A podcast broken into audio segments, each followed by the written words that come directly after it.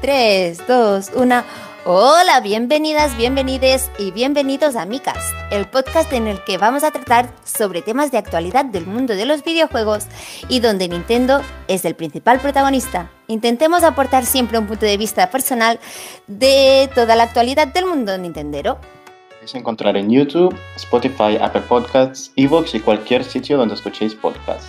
También estamos disponibles en Twitter e Instagram en arroba podcastme. Hoy empezamos esta aventura en compañía de José y Rubén. ¿Cómo estáis?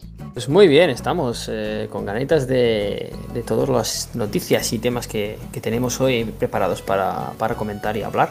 Os habéis quedado anoda, anonadados de los presentadores que tenéis hoy. Pues sí, la verdad, y con mucha ilusión, la verdad. Tenía muchas ganas de ver cómo sería un programa con, con Tuca y Guillermo al cargo, y creo que será muy divertido. Ahí estamos, ahí estamos. El dúo de los Tascas.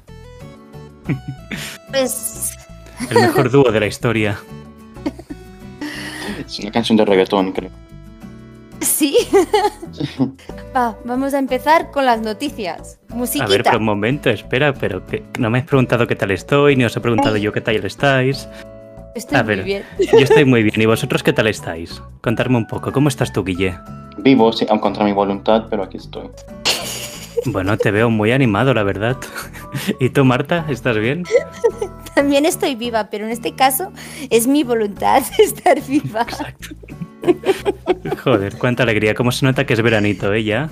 Esta frase va a pasar a la historia de, del podcast como o meme o no sé.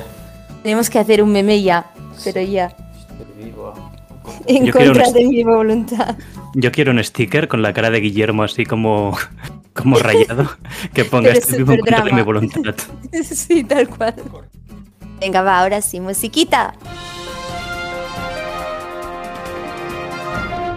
Pues nada, pues empiezo yo con la primera noticia. A ver, vamos a por creo el bombazo ¿no? de la semana y es el Pokémon Unite. Tenemos más detalles, todos estamos esperando ansiosos el juego.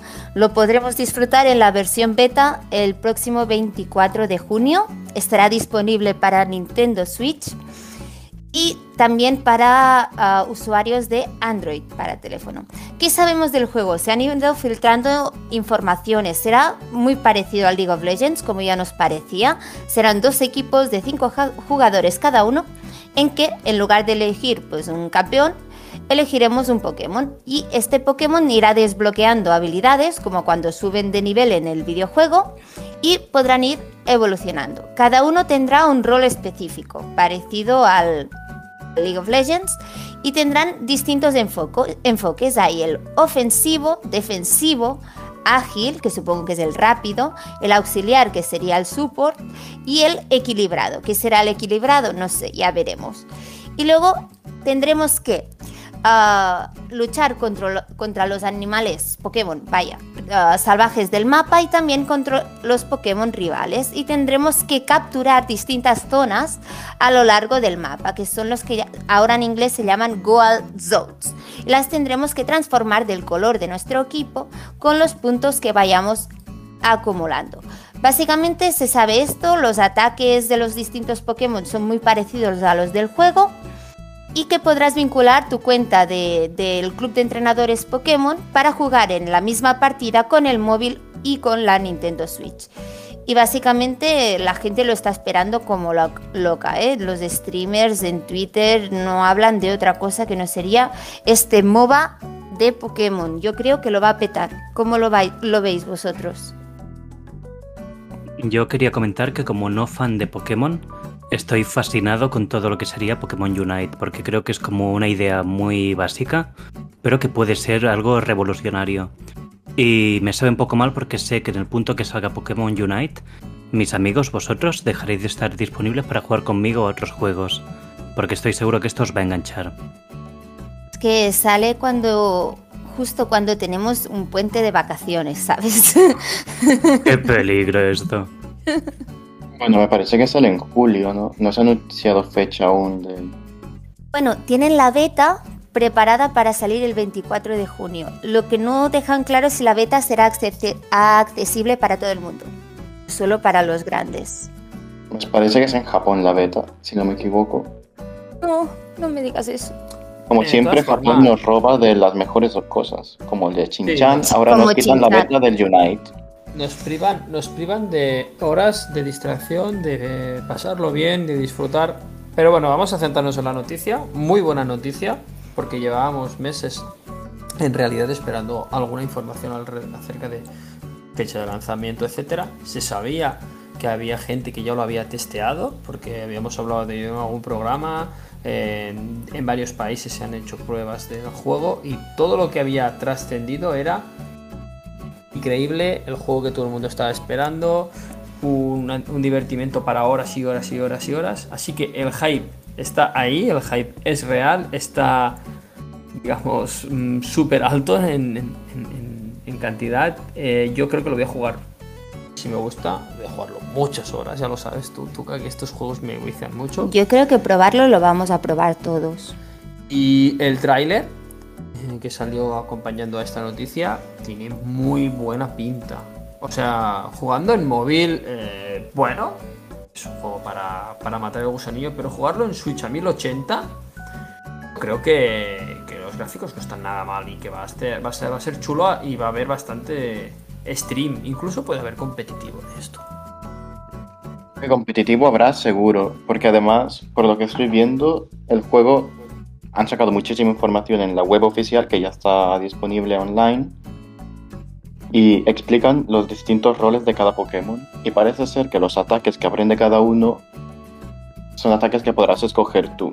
O sea, no siempre tendrás los mismos ataques, sino que podrás adaptarte a la partida y a partir de los enemigos que tienes en el otro equipo. Así que da para bastante estrategia, da para bastante ah, competitividad.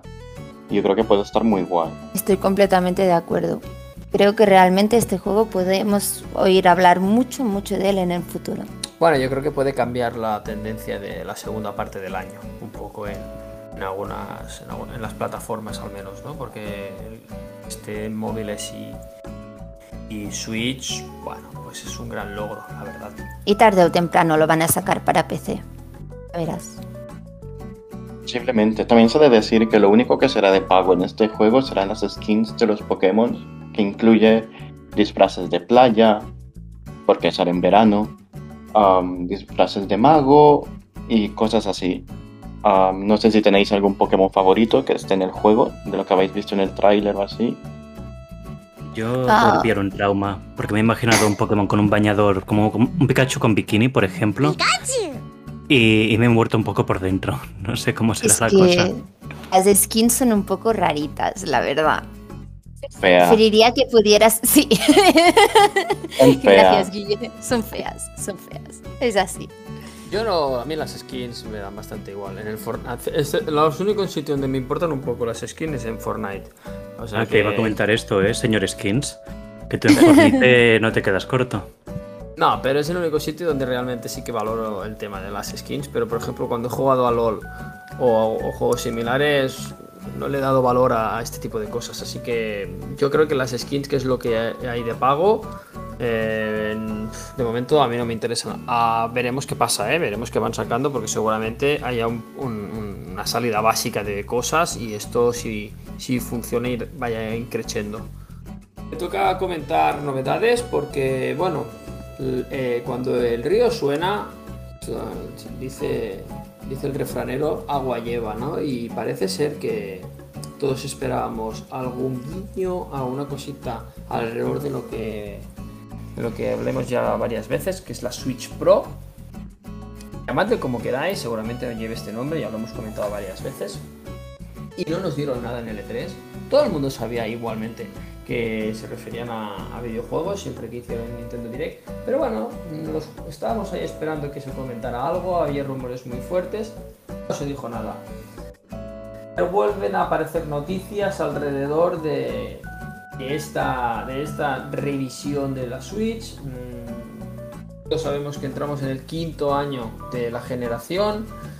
Y bueno, ah, han habido algunas declaraciones alrededor de, la Switch Pro en el The Washington Post en Estados Unidos, donde se le ha preguntado a, a los que mandan allí en, en Nintendo of America alrededor del tema, ¿no? Y las declaraciones vienen a, comentar que desde Nintendo siempre se busca la mejor experiencia en videojuegos. Siempre se busca que los jugadores eh, puedan disfrutar de, la tecnología y de los juegos de una, de una manera eficaz y, que la experiencia sea súper buena.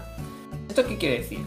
Que la cosa está más cerca en el tiempo que hace medio año, cuando nadie hablaba de esto y se lo, ni lo, se lo imaginaba, pero tampoco se mojan porque no dan fechas, no avanzan especificaciones, o sea que de momento todos son rumores, pero parece ser que la gente de Nintendo empieza a hablar un poquito ya de forma más abierta sobre que, bueno, pues podría ir tocando la revisión de consola. Ah, no, que yo creo que fue lo que esperábamos ver todos en el E3. No, al final no se anunció, pero yo creo que es un, lo que decíamos el otro día, que es un secreto a voces, ya. Estamos esperando que algún día les dé por, les dé por anunciarlo, pero ya todos sabemos que es algo que vendrá. Yo es que creo que directamente ya tendrían que quitarse la máscara y decir, sí chicos, está todo en desarrollo, no, que, no queremos dar más información y punto. O sea, no hace falta tampoco que, que nos lo den todo, pero si todo el mundo lo sabe, aparte se ha filtrado en varios medios que ya lo hemos comentado, Amazon, se les escapó eh, en, en, códigos base de otras plataformas de venta online, ya también se ha detectado el producto. Ostras, yo creo que, que la cosa está muy clarita. Claro, o sea, desde un punto de marketing no sé cómo funciona. Bueno, el experto es el Ruben, no sé qué piensa, pero un anuncio así de grande de Nintendo, si no lo han anunciado en el E3, ¿cuándo más lo pueden anunciar? Sí, más o menos. Es curioso porque ahora era un momento ideal para planificar la campaña de Navidades y publicarla por Navidad, que es cuando más ventas hay, cuando más consolas se compran y demás. Y han dejado escapar esta oportunidad. Lo que me hará pensar que puede que la consola esté programada para el año que viene, o para alguna etapa un poco más lejana de lo que queremos o esperamos. También es un poco raro porque sí que han habido muchas noticias sobre la Switch Pro, pero nunca se ha filtrado en ningún momento ningún tipo de render, ninguna información del hardware ni nada. Que puede que todo esté un poco más verde de lo esperado. Por lo que creo que tocará esperar, simplemente. No sé qué opináis. Yo estoy de acuerdo en que probablemente sea el 2022. Por el hecho de que juegos tochos que pudiesen correr en la consola salen en el 2022. Zelda nuevo, el Pokémon Arceus. Tienes razón, pero esto le, va a repercutir a Nintendo, ¿no, Rubén? No tiene por qué, porque Nintendo juega como una liga, una liga aparte. Nintendo te saca una consola en la, etapa en la época más rara del mundo y igualmente puede llegar a vender. Van muy, muy a otra, otra liga. Así que... Bueno, lo de la Wii U fue, fue horrible horrible. Algún día podemos hablar un poco de la Wii U, que sería interesante. Pero bueno, yo creo que les va también la cosa. Venden tanta Switch que ahora mismo, al ver que hay problemas de escaseta, de, de cadencia de muchos chips y demás, puede que quieran esperar para así no tener que vender la consola más cara de lo previsto o en pérdidas, que también suele pasar. Bueno, y toca hablar de un juego que nos suena a tú y a mí, ¿no? bueno, pensaba que no. este día no llegaría. tampoco. Le rezaba a Diosito en el cielo, a Jesucito, que no llegásemos a, los mil, a las mil visitas. Pero ¿cómo hemos llegado? Yo no lo entiendo esto. En una sola plataforma. Yo no lo entiendo. Y además hemos ganado tres seguidores. Los números hablan por sí solos. La gente quiere vernos sufrir. Gustamos, pero no tanto como para que nos sigan, así que aprovecho aquí y digo a todo el mundo que esté escuchando esto que nos siga, por favor. Se lo suplico. Sí. Definitivamente, un dato curioso, y es que voy a hablar de el juego de terror que se llama Project Maiden of Black Waters, me parece, sí, que es de la Wii U y ahora llega a Nintendo Switch. un juego de terror, haces fotitos, lo vamos a pasar fatal, toca, lo siento, porque la, la apuesta la hice yo. Nos vamos a cagar en todo. Intentaré tener las unglas, la- las uñas, perdón, cortadas para no hacerte mucho daño en el brazo. ¿Vale? Pero quiero que juguéis a oscuras, ¿eh? Quiero que estéis a No. oscuras jugando al juego. No, a ver, Hombre, estáis ya si jugáis lo haremos bien, ¿no? Una cosa, el juego lo tenéis que comprar vosotros y dejárnoslo, porque además de El sufrir, juego- no vamos a dejarnos nosotros el dinero. Mira, Ah, iré yo al game, también. iré yo al game en persona, alquilaré el juego para vosotros y así lo probaréis en primicia. Pero José, muy amablemente, va a preparar su casa para que dé un poquito más de miedo. Correcto. no, eh. Lo tenemos todo previsto. no, Pondremos, no. ya verás, bombillas fundidas de estas que se encienden de vez en cuando, así un poco aleatorias. Que si no puedo dormir, luego lo vas a sufrir tú, eh. Pondremos- haremos que las puertas hagan ruidito al abrirse. Ya lo hace. Exacto. Más. Mira, más aún. Las luces esas de TikTok que cambian de color.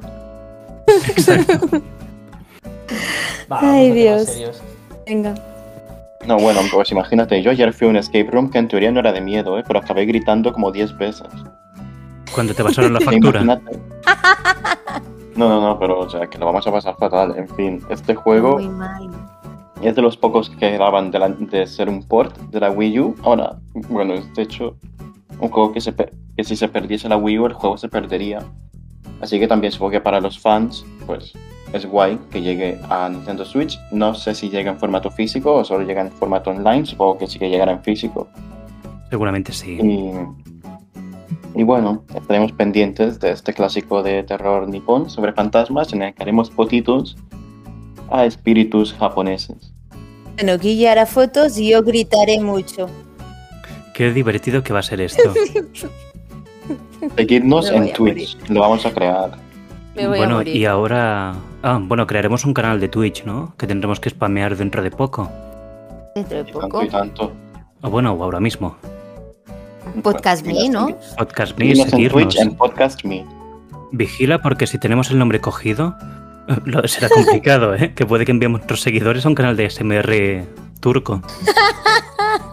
Ah, barra arroba podcast. Ahí, barra podcast me.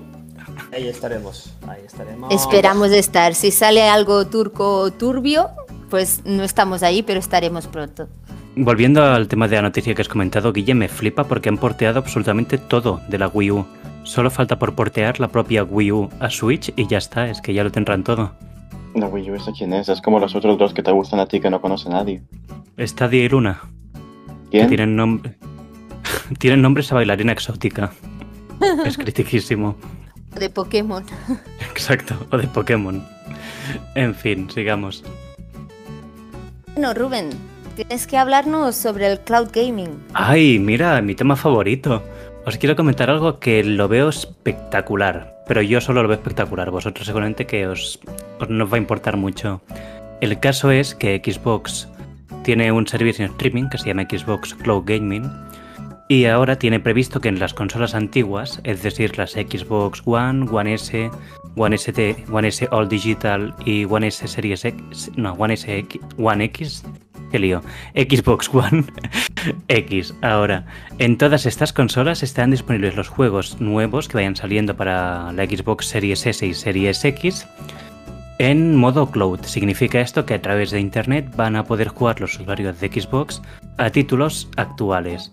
Esto está súper bien por dos motivos. El primero es por temas ecológicos, ya que permitirán no tener que comprarte una consola nueva si aún tienes estas antiguas, porque te permitirán jugar a los títulos nuevos en consolas antiguas. Y la segunda es que todos esos usuarios de Xbox One, ya sea X, S o la normal, pues tienen una consola que les puede durar muchísimos más años. No sé qué opináis sobre esto, pero yo creo que es algo estupendísimo. Todo lo que sea alargar la vida útil de plataformas y juegos, eh, para mí me parece fantástico.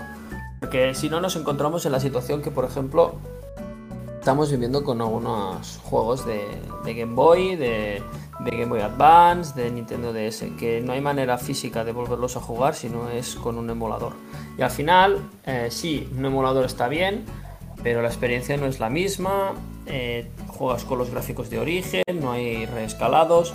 Bueno, yo creo que, eh, que no se pierdan estas cositas, para mí siempre me parece nostálgico y me parece súper buena, súper buena noticia. Sí, pero ten en cuenta que hablamos de los juegos del futuro en consolas antiguas. Que, que es, es algo guay, la verdad.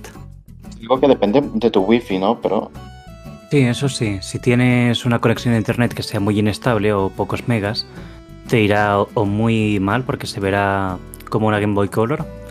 O si no, simplemente te, te irá como con mucho lag. Es muy desagradable. Pero es bueno. este era el caso de, del Hitman 3, ¿no? Creo que salió en la Switch en formato Sí. cloud. O el control, que si tenías mal internet, pues será injugable eso. Claro, y pronto el Guardianes de la Galaxia en Nintendo Switch también será por modo cloud. Ah, sí, esto no lo sabía. Hostia, y mira que tengo que hablar del tema después, te voy a robar este dato. Spoiler. Spoiler. Pues sí, sí, lo ponía el tráiler en una esquinita en letras muy pequeñas durante el Nintendo Direct. Será disponible por cloud, no sé qué. Y dices, Uy. Ah, a ver, ¿qui- ¿no serás tú, Guillermo, el que ha hecho una diserción frame por frame de Zelda Breath of the Wild, parte 2? uy, cómo te adelantas al tiempo. Spoiler. No sé qué piensas tú, Tuca, de esto de la nube. Tú que eres anticaja, supongo que te parecerá muy bien. A mí estupendo. Maravilloso. Todo lo que sea guardar espacio. Exacto. Todo lo que esté en la nube, mejor. Ocupa menos. Exacto. Si yo estuviera en una nube, aún mejor. Pues puedes estarlo comprando Skyward Sword. Bueno, va. Um, Os cuento. Os cuento mi noticia. Esta semana. Ahora viene lo bueno. Esta semana, si no estáis pendientes de Twitch, no estáis a la moda. Esta semana se va a caer Twitch, se va a reventar. Básicamente porque grandes streamers se han juntado para hacer lo que han llamado Pokémon Twitch Cup. Todo esto empezó un día que Ibai se aburría, no sabían a qué jugar y empezó a jugar un loque. El loque, no sé si alguno de vosotros lo conoce, es un tipo de, de juego que aplicas a un juego de Pokémon cualquiera y se trata de subir, aumentar su nivel de dificultad al máximo. Para empezar, tú solo puedes capturar el primer Pokémon de una ruta, no puedes capturar ningún otro más, si se te muere ese Pokémon no puedes capturar más. ¿Qué más? No puedes comprar objetos curativos, nada de pociones, solo valen las que te encuentres en el juego o las que te den los demás NPCs. Luego, ah, cuando se te muere un Pokémon en un combate, ese Pokémon ya no puedes revivirlo. Sabéis que el juego permite curar a los Pokémon, pues para hacer un loque, este juego mm, tienes que ser consciente tú mismo de las normas porque no puedes aplicarlas y desplazar ese Pokémon a la caja para que no vuelva a salir nunca. Representa que se ha muerto y ya nunca jamás podrá volver a la vida. Entonces, tienes un número determinado de vidas y cada vez que se muere uno de estos Pokémon, pues tienes que ir restándote una vida. ¿En qué consiste? Teniendo en cuenta estas normas generales de un loque, pues van a hacer un loque múltiple que eh, va a unir a distintos streamers, algunos que ya son muy famosos para jugar a Pokémon y otros que no han jugado en su vida. A estos les han colocado a un entrenador y durante esta semana empiezan el domingo 20 y podréis por lo tanto aún verlo cuando se estrene el programa porque podéis los streams se pueden volver a ver aunque ya no sean en directo y durante esta semana van a hacer cada día un trocito del juego hasta que llegue el sábado y va a haber un torneo final entre los distintos streamers. Ahí quién vais a poder ver, por ejemplo, vais a poder ver la pareja de Ander y Silver, Chuso y Daz, Barber con Eric Losty, Cristinini con Eleski y yo Juan con Canecro. La pareja estrella, Ibai con Sekiam, recuerdo, ah, campeón de VGC, Maichi con Shadowne, Maximus con Frigoadri, Reven con Papi Gabi, Werlip con Poke Alex, Mary Soldier con Scarborough y luego ya los cracks que ya no necesitan entrenador que- porque ya son famosos para hacer distintos, por hacer distintos loques como el Rich, Felipez, Folagor, Silizur o el Chocas. La, básicamente tienen que llegar a pasarse los ocho gimnasios de cada una de las ah, regiones y al final habrá un enfrentamiento, enfrenta- enfrentamiento perdón, con los ah, distintos equipos que hayan conseguido mediante Pokémon Showdown y supongo que habrá pues uno de ellos que se alzará con la copa de esta Twitch Cup. Así que yo pronostico que esta semana se nos va a caer Twitch.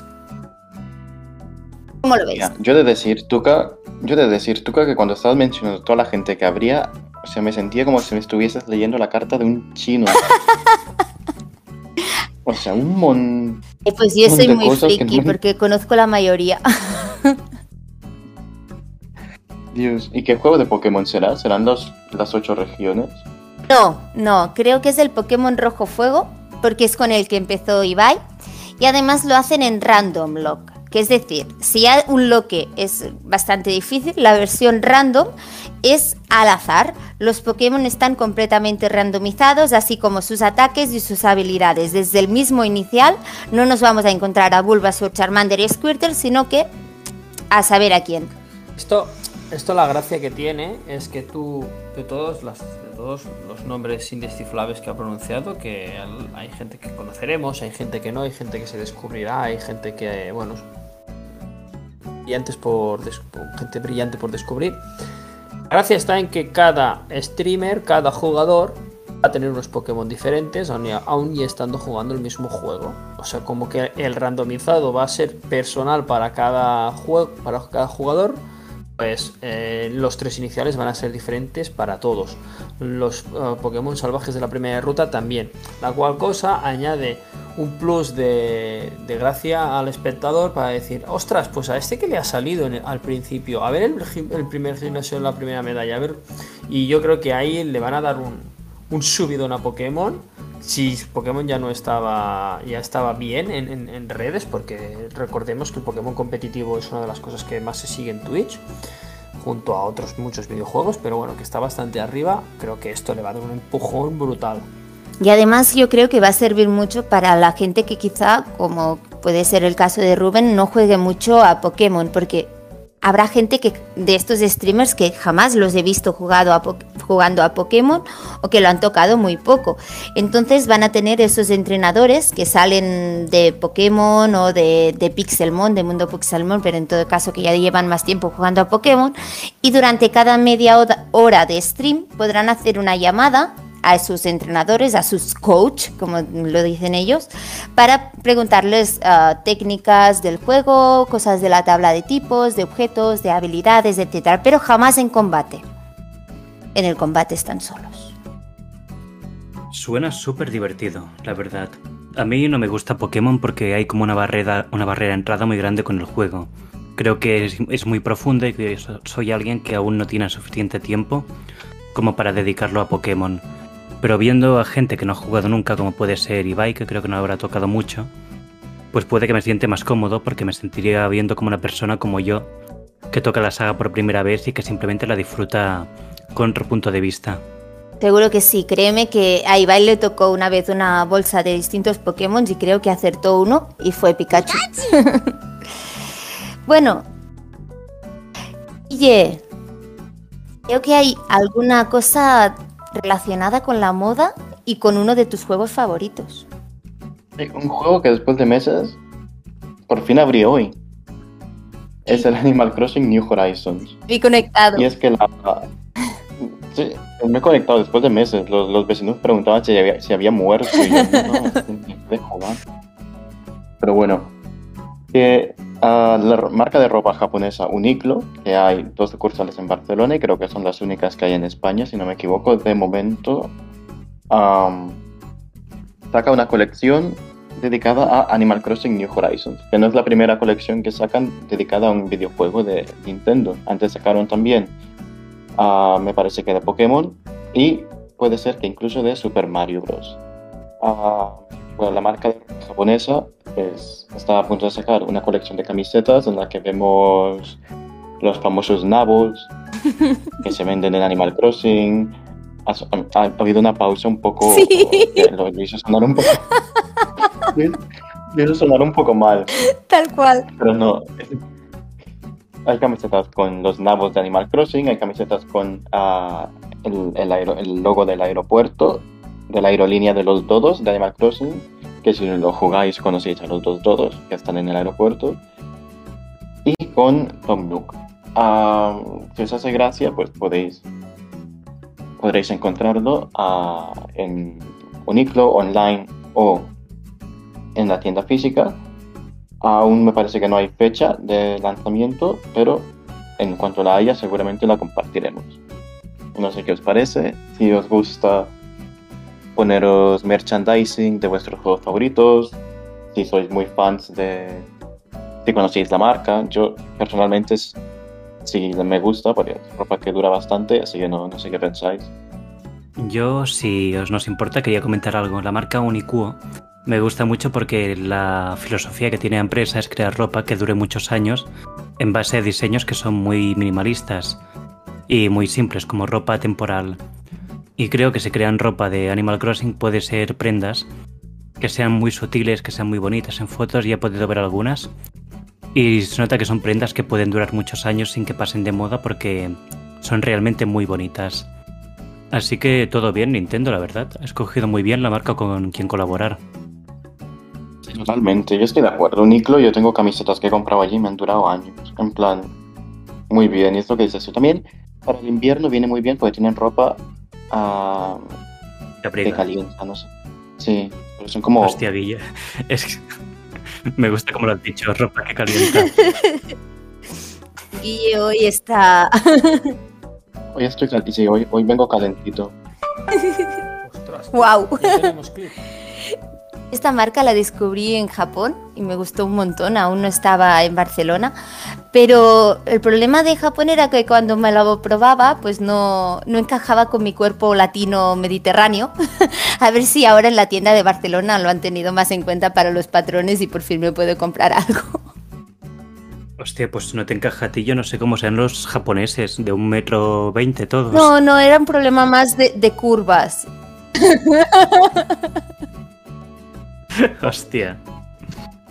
No, pero bueno, yo os lo recomiendo mucho. La marca en sí es guay. Es lo que dice Rubén. A mí me gusta porque es muy minimal y yo soy una persona un poco básica. Y a mí me gusta llevar mucho ropa básica. Que son colores sólidos, sin mucho diseño y sin mucha cosa. Así que si os va este rollo, pues podéis ir a esta tienda. Y nos gustaría que nos lo enseñarais y, y si compráis merchandising de, de videojuegos, de Pokémon, de Animal Crossing, pues bueno, nos podéis compartir las, las imágenes que nos haría mucha ilusión. Y bueno, José, ¿y qué nos tienes que hablar ahora? ¿Juego favorito? A ver, voy a decir una cosa, ¿ok? Porque aquí ha habido disputa por cuando hemos estado comentando las noticias en la previa que hacemos siempre. Ha habido disputa por quién daba esta noticia, porque claro, vosotros cuando yo empiece a hablar ya diréis, ya está el pesado de- del Fortnite de- del podcast este que siempre está hablando del Fortnite. Pues ya no soy el único que juega al Fortnite en el podcast, ¿eh? Rubén y Guillermo. Yo no sé de qué me hablas. ¿Qué nivel 30 y qué fornite? Bueno, bueno, Guillermo no dice nada, pero está igual. Me lo estoy guardando para la última sección del programa. Spoiler, hoy es el día. Bueno, pues va, vamos así, vamos a con la noticia que es una cosita curiosa porque, bueno, sin venir mucho a cuento, nos hemos encontrado que Fortnite va a sacar un baile nuevo y creo que si hiciéramos un concurso, muy pocas personas eh, serían capaces de, de- de saber cuál es la respuesta correcta. Porque van a, van a sacar un baile de una canción de 1993 que hizo número uno en todo el mundo y que ha vendido millones y millones de copias. Y no es ni más ni menos que la Macarena. Lo que estáis escuchando es cierto. Eh, a partir de ahora vais a poder bailar la Macarena en Fortnite. ya lo he dicho todo. Me gustaría ver al Mandaloriano bailar la Macarena en Fortnite. Aquel Kelsier bailar la Macarena. A el plátano que tanto os gustó en su momento bailar la Macarena en Fortnite. Tomb Raider, ¿sabes? a ver, al final, es que por fin. Por fin. el, Es lo que estábamos esperando. Por eso juego a Fortnite. No han sacado fecha de, de, de cuándo va a estar disponible, pero sí que la noticia es oficial, así que bueno, estad atentos a los jugadores de, de Fortnite, que pronto sabremos algo más sobre el tema y cuándo podremos uh, obtener este baile, que te de decir la, la verdad, es bastante gracioso. Y recuerda que cuesta, ¿cuánto? 500 pavos. Depende, depende. A lo mejor te lo dan haciendo algunas misiones de- dentro del juego y sale gratis. A lo mejor te lo meten en un pack con alguna otra skin y vale X pavos. Hay que ver cómo, cómo lo gestiona Epic Games. Yo diría que por el tipo de, de baile que es y, y la repercusión que tiene seguramente sea de pago, pero hay que ver cuánto vale. Bueno, da igual cuánto cueste, lo compramos y ya está. Correcto. Aquí no se puede escoger esto. No, exacto, estamos predestinados. Los tres que estamos aquí reunidos para- jugando a Fortnite. Bueno, y de hecho, hablando de euros, mm, Rubén, tenemos de oferta. Ay, sí. Iré muy rápido porque os comento un poquito. Nintendo eh, ha sacado las mejores ofertas de toda su historia. Y es muy raro porque a Nintendo todo el mundo sabe que lo que más le gusta, más que los niños, es el dinero. Eso ha sonado muy mal. Pero... Sí, es verdad, es verdad. Es como si hablara de Michael Jackson. Tal cual. El caso. Hay unas ofertas que están muy bien. Desde el momento en que escuchéis este programa tendréis cosa de una semana para comprar alguna de ellas. Y os resumiré un poquito por encima los juegos que más puedo recomendar para comprar. Por ejemplo, tenemos al Mario Rabbit. La primera parte, la segunda se ha anunciado para el año que viene, solo a 10 euros. A una tal Tuca y a un tal José les recomiendo mucho este título porque es divertido como pocos. Los conejos con peluca. Después. Es que está muy bien. A ver, todo el mundo. A todo el mundo le dan asco los conejos esos. A todo el mundo. Es imposible que no te den asco. Eh, Pero que es un sí. juego que, que ha salido bien. Está muy bien hecho. ¿Te dan asco los conejos? O los conejos con peluca. No, por favor. Ya... Ay, Dios. Ya tenemos No, es clip. porque es Ya, vegetariano. ha convertido esto en más 18. ¿Yo? Sí, yo, sí, yo sí. solo quería aclarar la situación. Bueno, que- a ver, conejo. dejado No, no, no. No haré ningún comunicado. Peggy 18. No, no, no diré la, no diré la palabra prohibida. Ah, sigamos con esto, por favor. Para los amantes del deporte, tenéis el NBA 2K21 por solo 4,79€. ¿Por qué es tan barato? Una de dos. O ha salido fatal el juego, o es una mega oferta. Si algún seguidor lo compra, que nos lo diga, por favor. Títulos como Rayman, Cities Skylines, por el estilo, también están muy rebajados. Y destaco un par más y ya seguimos, que si no me estaría aquí todo el día. Nino Kuni, La ira de la bruja blanca. Un juego creado por el estudio Ghibli y Level 5, que son un estudio que crea RPGs espectaculares y un estudio que crea películas espectaculares. Está de oferta por 12 euros en la eShop. Esto como mínimo son 40 horas de diversión y alguna que otra lagrimita. Por último, ya os digo, Final Fantasy Crystal Chronicles Remaster está a un 40% de descuento, se queda en 12 euros. Y si os quedáis gana- con ganas de más, tenéis una gran variedad de indies también rebajados, que si tenemos tiempo puede que los publiquemos en nuestro Twitter oficial, que siempre digo esto, pero casi nunca pasa. Así que intentaré ponerlos después, aunque sea el link con los juegos más destacados y demás. Y bueno, eso es todo. ¿Tenéis pensado comprar algún título que he comentado o algún título que puede que hayáis visto en la eShop estos días? Yo Vaya. personalmente no, pero me parece que Carlas compró algo, ¿no? Carla siempre compra algo. Exacto. Eh, Carlos consume, lo que pasa es que no lo dice y luego te sorprende algún día diciendo, ah, sí, pues el otro día estuve jugando a no sé qué y al Monster Hunter. y al LOL. Un saludo, Carlos. Exacto. Mira, nos- nosotros de hecho vamos a, a- a alegar ahora con la noticia siguiente y es que no nos vamos a comprar un juego porque nos han prestado una Xbox. Entonces, seguramente va a caer el Game Pass y ahí no sé cómo vamos a salir. Estas vacaciones nos vamos a encerrar en casa a jugar. Hostia, es que cuando termine esto viene el Pokémon Unite, ¿eh? Es que es- Os viene del tirón esto. Sí, o sea, familia, ha sido un placer eh, conoceros y os queremos mucho. Nos vemos en otoño. Yo quiero hacer un apunte de lo de Animal Crossing porque estoy viendo que ya está disponible la ropa de Animal Crossing en Uniqlo. Dije que no se sabía fecha y la razón por la que no se sabe fecha es porque he empezado ya. Ah, qué guay. Ya está. Eh, coge, coge una de cada. A mí también. Una M. De cada, de cada talla, ¿eh? Hostia. Bueno, José, y hablando de la Xbox, Bueno, ahora ¿qué vamos. nos tienes que contar? Sí, vamos a, vamos a hacer un repaso final a las noticias que han acontecido en el E3. Entonces, bueno, yo me he pedido como que soy un poquito acaparador, me he cogido una de las más suculentas, las que hubo, y voy a comentar qué nos enseñó Xbox y Bethesda en, el- en su conferencia de L3. Eh, particularmente fue una de las no mejores en cuanto a lo mejor a presentación como tal, pero sí en cuanto a títulos. No me voy a enrollar mucho porque nos podríamos estar muchísimo rato hablando. Vamos a, nombrar a los. Voy a nombrar a los títulos que ha anunciado, ¿vale? Y luego comentamos un poquito. Ah, cosas interesantes. Halo Infinite. Una, una. Otro juego más de la saga famosa de Halo, que esta es una de las de los exclusivos de, Xbox, que bueno, pues nos dan otra entrega sin un día, sin un lanzamiento concreto, pero que ya se sabe de que va a haber otra entrega. Vamos con coches. Forza Horizon 5. ¿Vale? Nos dirigimos hacia México en esta, en esta, en esta edición. Es un salto generacional. Y bueno, aprovecharán un poquito lo que viene siendo el hardware que trae la nueva, la nueva serie, la, serie X y la serie S.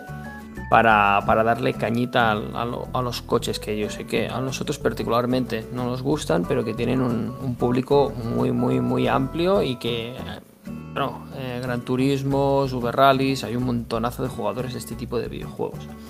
Seguimos.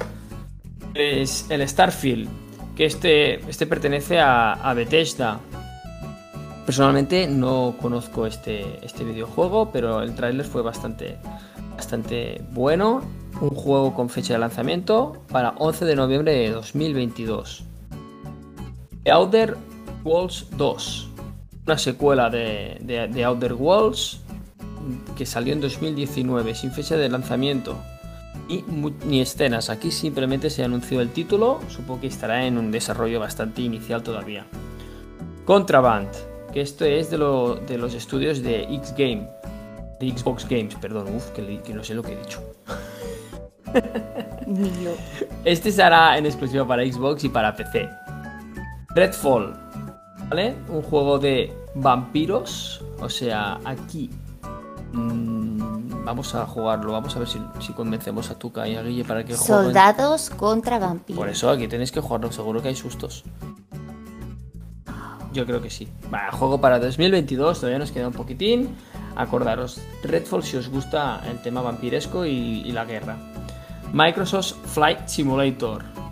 ¿Vale? Esto es un simulador de vuelo que está disponible el próximo 27 de julio. A Plague Tale Requiem. Ni, este sí que ni lo conozco llegará al Game Pass a partir de 2021, en algún momento de 2021. Estas, estas cosas me encantan, en algún momento de 2021. Vamos con uno que, que a mucho os, sona- os sonará porque ha habido streamings, eh, bastantes, bastantes streamers importantes que han hecho una saga, que es Sea of Thieves A Pirate's Life.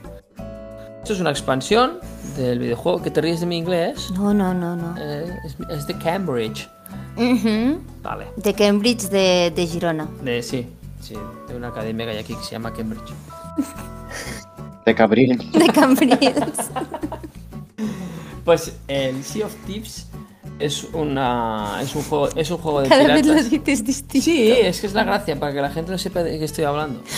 Es un juego es un juego de, de piratas donde te metes en el universo de Jack Sparrow y bueno, pues eh, mundo abierto, tú haces tus campañas, haces todo el juego a tu medida, un rollito como si fuese un Minecraft, para que la gente se haga un poquito la idea, donde tú haces un poquito un mundo abierto y sacan una expansión.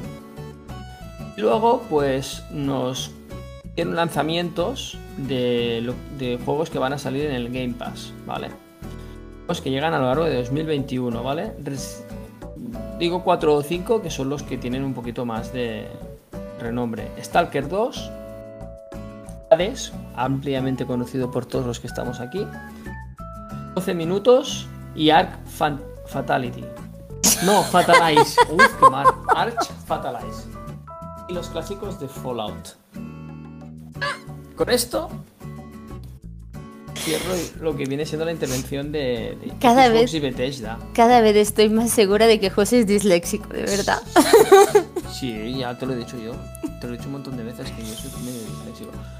Quiero que, quiero que me comentéis vosotros qué opináis sobre, sobre lo que anunció Xbox y Bethesda.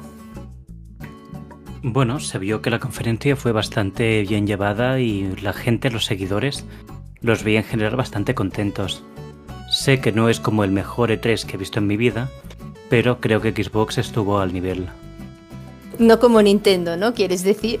No como Nintendo y su Switch Pro. Pro lejos. Pro lejos. Oye, dinos, dinos tú qué opinas sobre, sobre esto, aunque no seas consumidor de, de juegos de Xbox. Buah, es que. Te da hasta palo, ¿eh? Te da hasta palo hablar de esto. Ya, totalmente. Bueno, al menos me vas a reconocer una cosa. Te he dicho 7 u 8 o 10 títulos, cosa que no podemos decir del resto de compañías. Eso es verdad. En todo caso, si queréis, empalmamos directamente con Ubisoft, que ahora me toca a mí comentarla. A ver cómo queda la cosa. Pues quería comentar un poco la conferencia de Ubisoft. Iré un poquito rápido porque realmente es un poco tostón.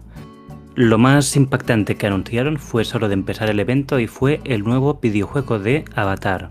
¿Qué es Avatar? Una película que salió hará 12 años, más o menos. Y el juego se ve espectacular. En el juego, el juego va de gente que tiene relaciones íntimas a través de su coleta. Sí, como Pablo Iglesias. Pablo Iglesias es un avatar. Pablo Iglesias es un avatar, en verdad. Crossover con la realidad. A ver, Cada día se maquilla la piel.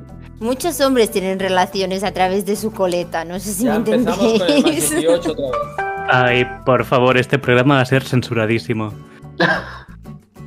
¿Quién pide este contenido? ¿Quién, quién, ha, quién ha dicho, sabes que hace falta en el mundo un videojuego de avatar? Ya. Y además de, de eventos que no han pasado ni en la película. Es que, no sé. Que en teoría saldrán cuatro películas de Avatar los próximos años, se comentan. Y de aquí nada, pondrán la siguiente, que esta debe ser como un poco la, la precuela. Pero hostia, no sé. Es que no sé quién se va a comprar esto. Yo no sé ni quién va a ir al cine para verlas en primer lugar, mucho menos jugarse un videojuego de esto, pero Bueno, pero tiene algo bueno y es que sale en Stadia y en Luna. Así que calculamos unas 7 ventas, ventas del título más o menos entre estas dos plataformas. Bueno, Guille, Entre otras Play 5 y Xbox. bueno, Guille, entonces eh, tenemos a Rubén contento porque va a poder amortizar eh, Stadia. Exacto, hostia. Bueno, venda un Stadia si a alguien le interesa. Que viene con un mando y un Chromecast. lo estás vendiendo ya. Eres el único valiente que tienen.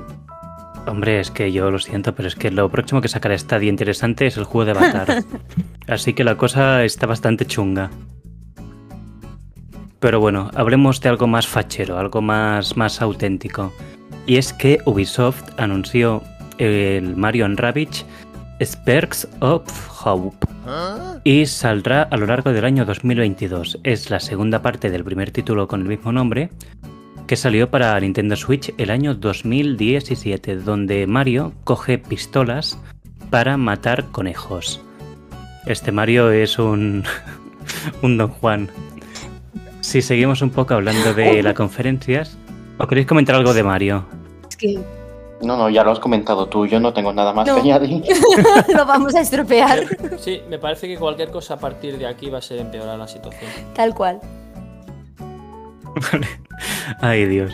Este programa creo que será el programa nunca publicado, ¿eh? En fin, seguiremos con algunos títulos que sí que interesan un poquito más a los usuarios más consoleros. Y es que Far Cry 6 ya saldrá dentro de poco. Anunciaron un nuevo tráiler y la preorden para el título. Que en este caso tendrá, bueno, grandes referentes del mundo de la actuación, como el actor Antón Castillo, más conocido por su papel en The Breaking Bad. Creo que lo he dicho bien, la verdad. Ahora he hecho memoria. Ah, pero creo que sí.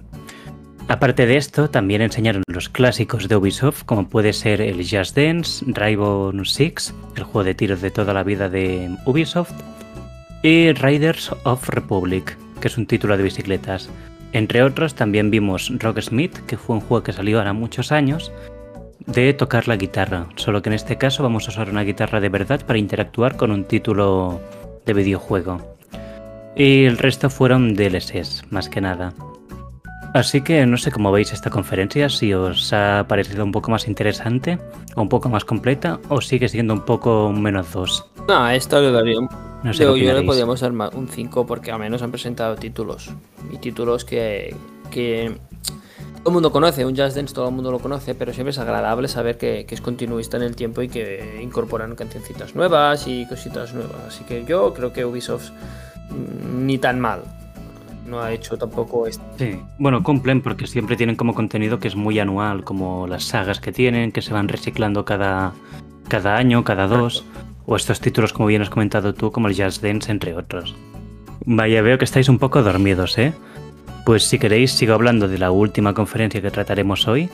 Iré también muy rápido para que no os durmáis. Y os comento un poquito cómo fue.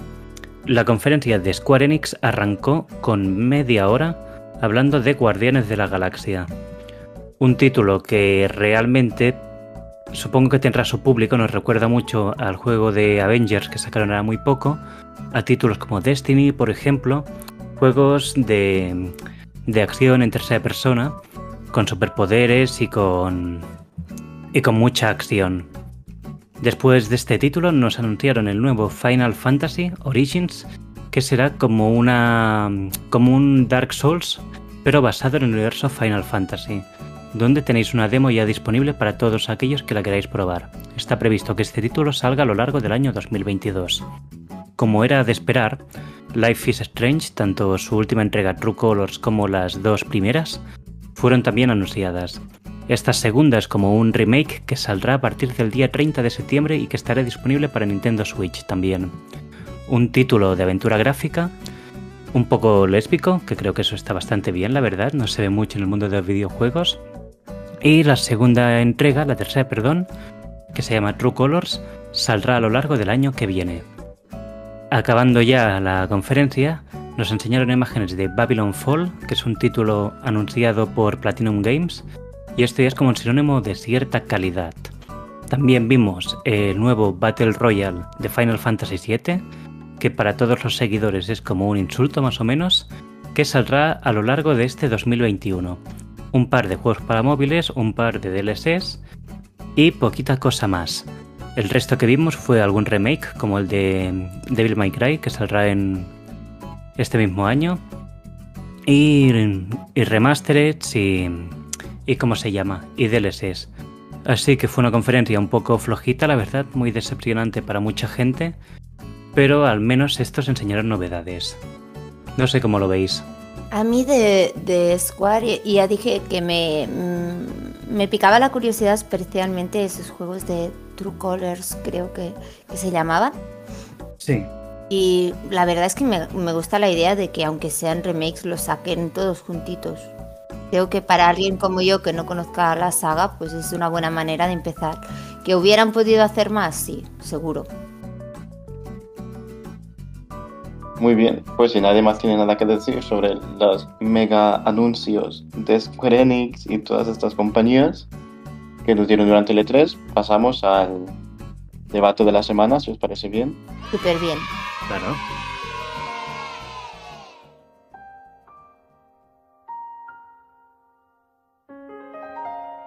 Bueno, pues en- normalmente un minuto y medio es poco tiempo, pero para los fans de Zelda, el minuto y medio que nos dieron de tráiler para Breath of the Wild 2 ha dado para mucho. Y es que ahora vamos a analizar escena por escena lo que podremos seguramente esperar de este titulazo y nuestras expectativas a partir de lo que hemos visto en lo que fue definitivamente el clímax de el E3. Así que bueno, no sé qué os ha parecido en general el tráiler a vosotros. Ahora empezaremos a analizar ah, punto por punto, pero no sé si tenéis alguna impresión general ahora que hemos tenido una semanita para asimilarlo un poco. Lo primero eh, que, que quiero comentar es que ah, Carlos tenía razón. Yo dije que en el tráiler casi, ve- casi, perdón, no se había visto nada de historia y tras ver este análisis en profundidad del tráiler tengo que comerme mis palabras con patatitas porque sí que hay cositas. ¿Cómo lo ves tú, Rubén? Pues yo quería comentar que después de haber visto el tráiler como 20 veces, creo que no es tan bueno como el primer tráiler. No me ha gustado tanto como está dirigido y mm, en algunos aspectos se me ha quedado un poco como, como con un sueño un poco roto. Pero aún así soy muy fan de Zelda y todo lo que salga Link con poca ropa ya es algo que para mí será un, un tráiler del año. Mm, bueno, creo que la semana pasada ya fui bastante de crítico con, la, con, el, con el E3, pero he de reconocer que repasándolo con los días y valorándolo un poquitín más con las noticias que han salido, un trailer muy bueno desde mi punto de vista. Yo no voy a analizar la calidad entre el primero y el segundo, quiero, quiero hablar un poco del que nos ha aportado de luz después de dos años del primer anuncio y qué nos genera como expectación de, de que puede ser el, el, Zelda. Y creo que estamos ante un gran juego que nos puede aportar mucho y, que da, y darle una profundidad muy grande a, a la Switch. Eh, si es la Pro, la Pro, la, la consola, la que tenga que ser, pero que, a mí me generó muy buenas vibras muy, y una, un hype muy alto por, por jugarlo y a ver cómo continúa la historia. Muy bien, pues si os va bien empezamos por por el inicio del tráiler, que vemos la misma, bueno, conectando con el primer tráiler en el E3 de hace dos años, este líquido negro um, maligno, vemos cómo se apodera del brazo de Link, es algo que se verá durante todo el tráiler, no sé si os habéis fijado, a partir de este punto Link tiene el brazo un poco entre quemado, entre poseído, un poco peculiar. Uh, no sé si tenéis teoría sobre cómo afectará esto la historia, cómo afectará el modo de juego, pero es algo que creo que vale la pena resaltar porque parece que esta sustancia negra se está apoderando del cuerpo del protagonista de, de hecho, del nuevo juego. De hecho, una de las cosas que se comentan es que solo se puede ver a, a Link llevando la espada maestra en esta primera escena. Quizá ese brazo dañado hace que no pueda usar la espada.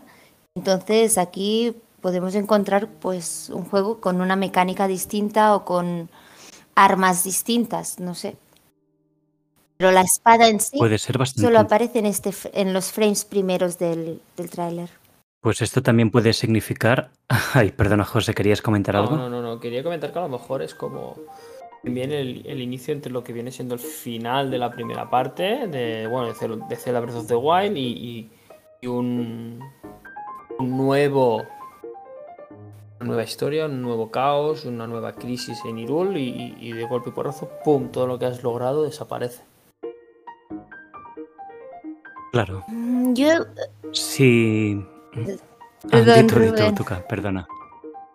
No, Rubén, Sí, exacto, que te estamos cortando del rato. Ah, yo quería comentar, respecto a lo que ha comentado Tem y Guille sobre la teoría y demás, un poco de dónde creo que puede venir esta mano y demás. Según mi opinión, esta mano es como un sello hecho por la tribu Sheikah, que quien no sepa qué es la tribu Sheikah es como una tribu ancestral del universo de Hyrule, que es como el lugar donde la historia Zelda avanza, con mucha tecnología. Y creo que este sello, con algo de conciencia propia, frente a un riesgo que puede matar a Link y a Zelda, opta por protegerlos. Uniéndose de esta manera a Link puede que después de que le arranquen un brazo o algo así, aunque suene duro. La propia Nintendo ya comentó que este título podía ser más duro que Majora's Mask, que es un título que habla muchísimo de la muerte. Y esto creo que también se puede notar en que en la escena donde se ve el brazo, las uñas de este son como mucho más largas de que las de un brazo normal o una mano normal Sí. que también puede significar que lleva mucho tiempo como, como siendo parte de este sello, manteniendo la maldad de Ganon en a raya y Necesita demás. una manicura. Además, es la- Y con una buena Totalmente. manicura, claro. también siguiendo por el, el tema de la mano, se puede ver durante el resto del tráiler como un set de movimientos o de habilidades nuevas de Link que si os fijáis bien está realizando o parece realizar con este brazo. Sí.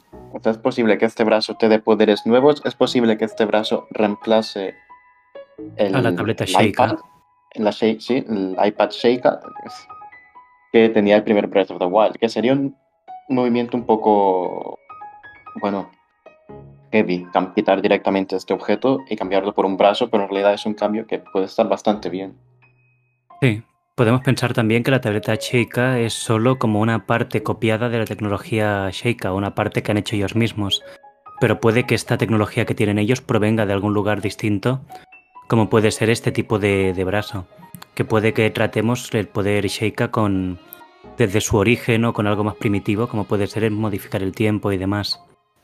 Yo creo que puede ser súper interesante esto. Yo, yo opino que el tema de la tableta Sheikah dio un fondo muy, muy importante al juego, las habilidades, como podías realizar una serie de maniobras y que esto es un, es un punto que, lejos de acabar, tiene muchísimas más utilidades y que puede ir evolucionando. Y creo que aquí ya nos lo muestran un poquitín cómo iba, cómo podían haber cambiado algunas habilidades y, el, acceso a ellas.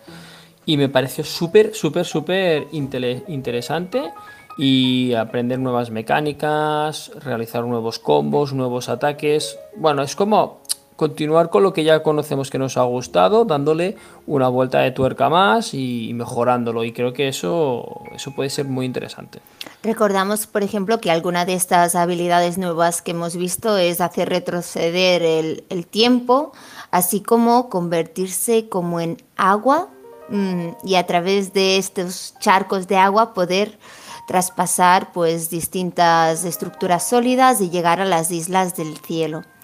Que por cierto, yo quiero comentar que he estado leyendo unas teorías y es que realmente ah, no sé si calificar este Zelda de una eh, secuela o más bien de una precuela, porque ah, la gente indica que podría haber un salto temporal. No sé si habéis leído lo mismo que yo, pero en las escenas en que Link está en el cielo, en las islas, la parte más nueva, se ve un Link distinto que en otras escenas más parecidas al Link que conocemos. Básicamente el pelo, por ejemplo, se ve mucho más largo, incluso apuntaban a que podría ser el Link de los inicios. ¿Os acordáis que en el último programa todos comentábamos que estábamos un poco tocados por la manera como empieza el Zelda, en que ya empiezas con la batalla perdida de antemano, porque le has fallado a todos y todos han muerto por tu culpa?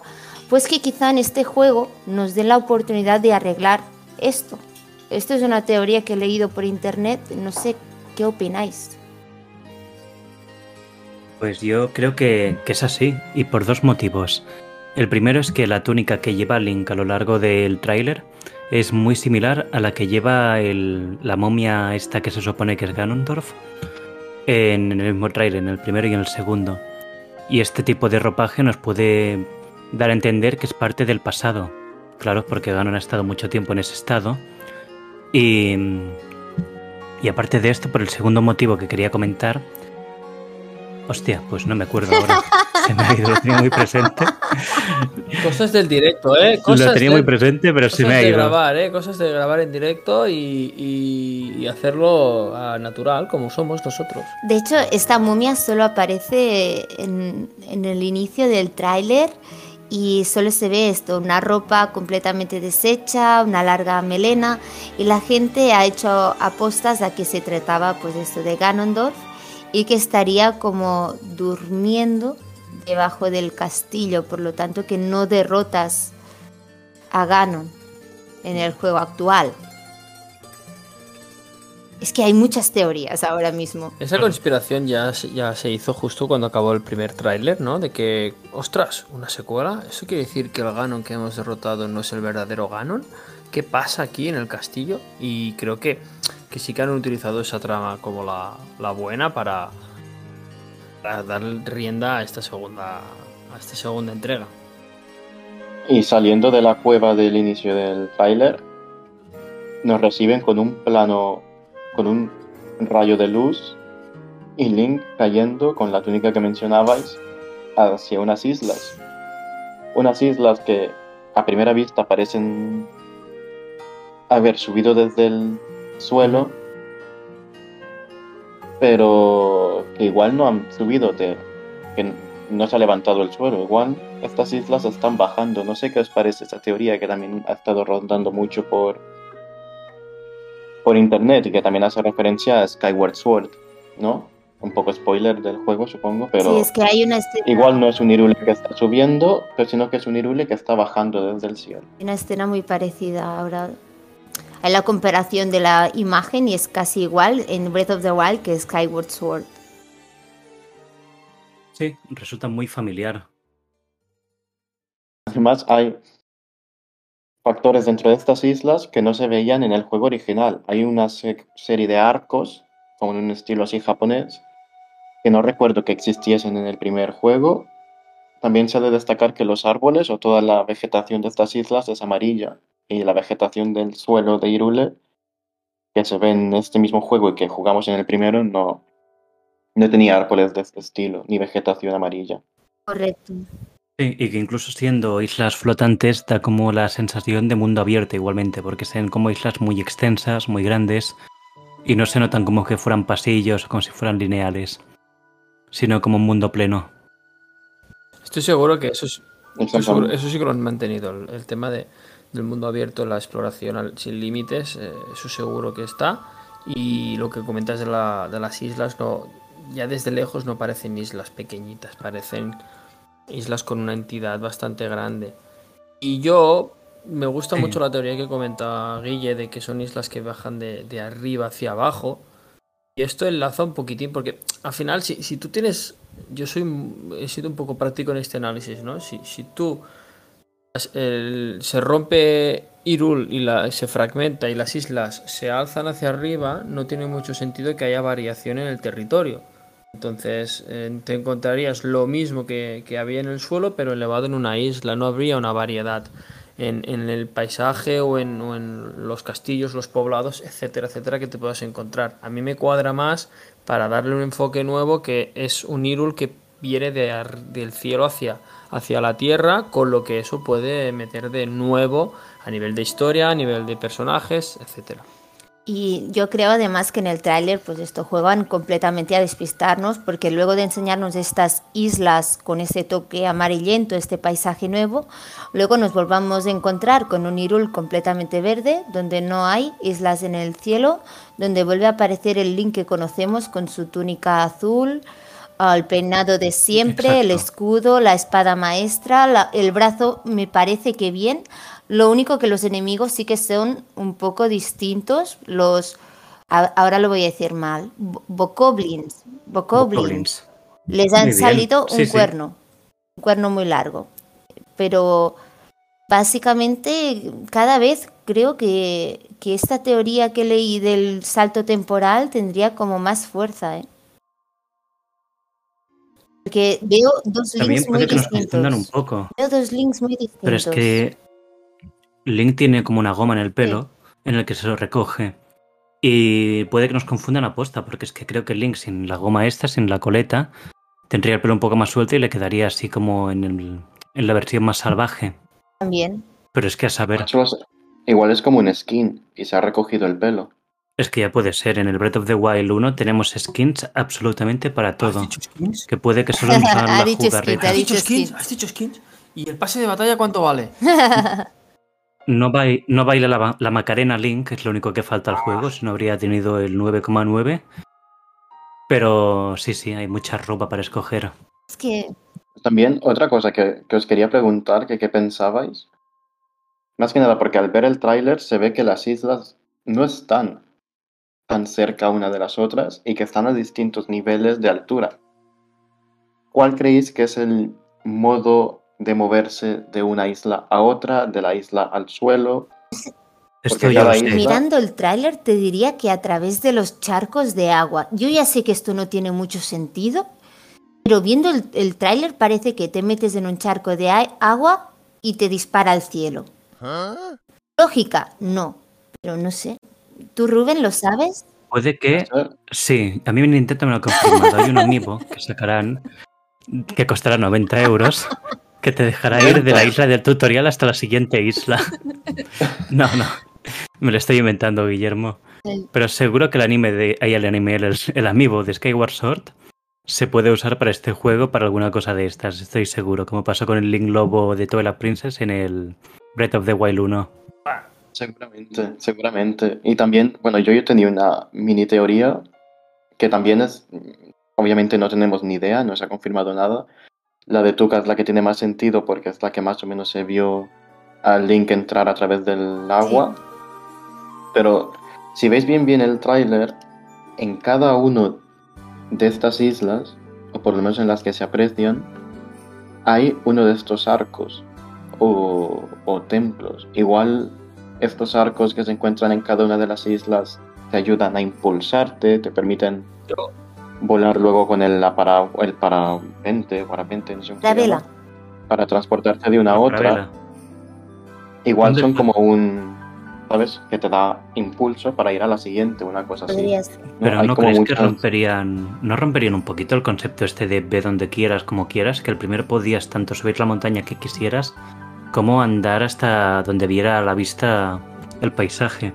Y esto es como un poco como que te limita la experiencia. Pero también podrían impulsarte y luego tú volar donde quisieras. Es que Eso parece desde, desde alguna de las islas que podrías lanzarte mm, con la parabela para llegar a las otras. Incluso hay algo que parece un huevo como un punto de guardado, como los santuarios. Quizá una vez llegas a una Pues isla, quizá puedes volver a la misma. La Ahora que comentas esto de los santuarios, puede que esto sea como alguna versión de santuarios Sí. y que hayan tantos repartidos para que hagan el mismo efecto con santuario, que te permite que a mí est- estos portales allí que ha dicho está. Guille me recordaban mucho a los santuarios. Y supongo, Igual cada isla es un santuario. supongo que el último, el última, la última isla es del propio castillo.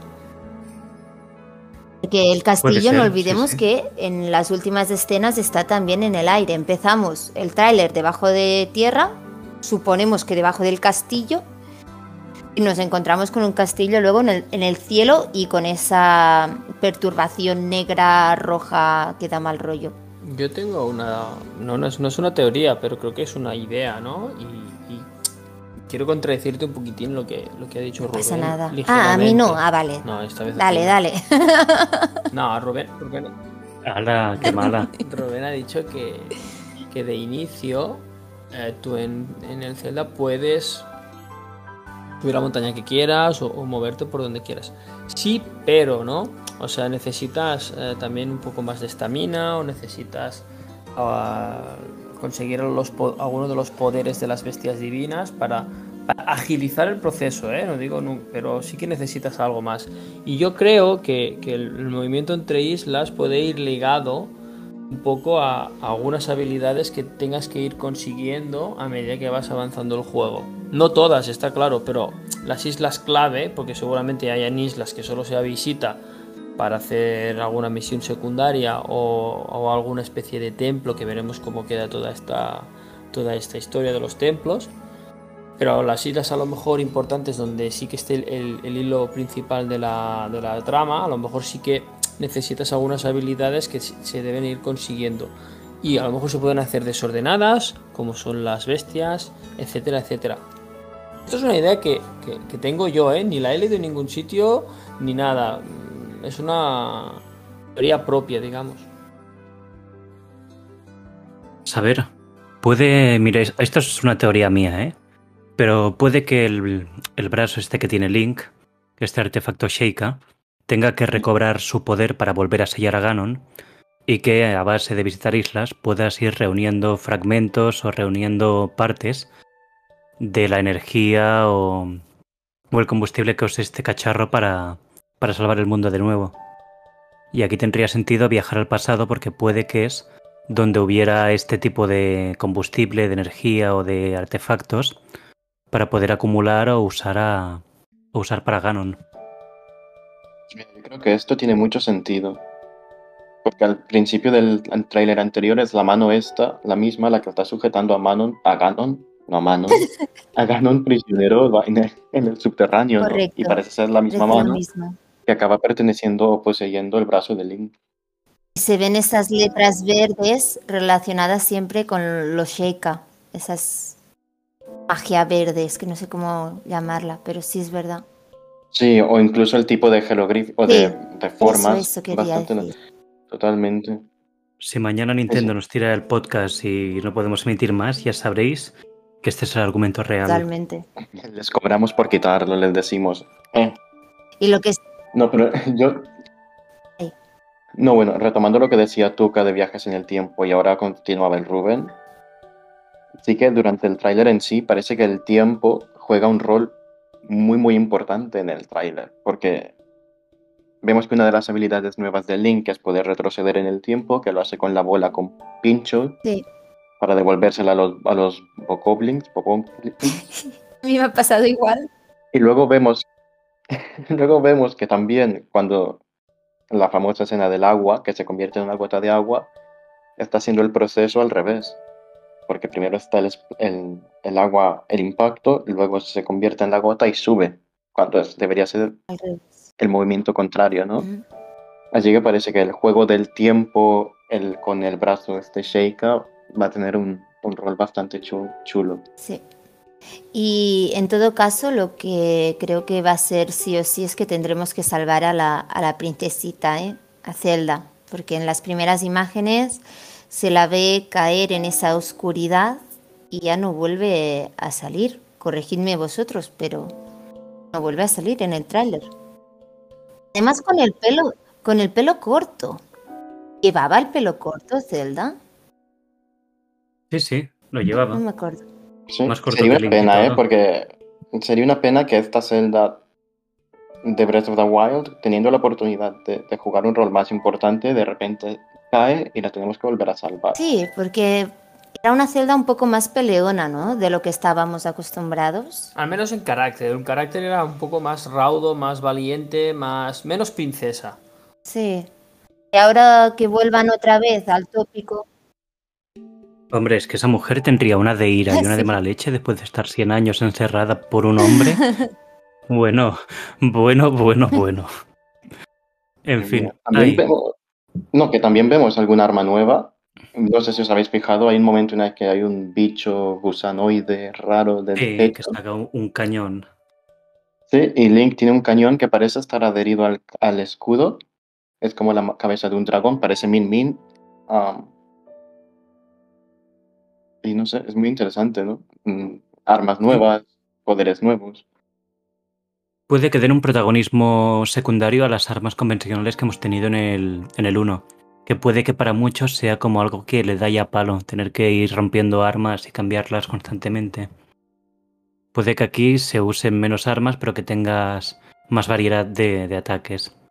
Esto sería interesante. Y que no se rompieran, a mí personalmente me gustaría. Para me mí pone no es- muy nerviosa. Sí, te pone nerviosa, pero para mí es, una, es la gracia de saber dosificar las armas. O sea, eh, le, da, le da un enfoque diferente, porque si tú coges la espada maestra eh, a mitad de juego, dices, venga, pues a vivir. Y al final la dificultad de Zelda Breath of the Wild, o la gracia de Zelda Breath of the Wild para mí es esta, que las armas en, cierto modo pierden... eh, tienes que saber administrarlas, ¿no? Se pueden perder y entonces eso le da un- una profundidad diferente y eso sí que me gustaría que lo mantuvieran.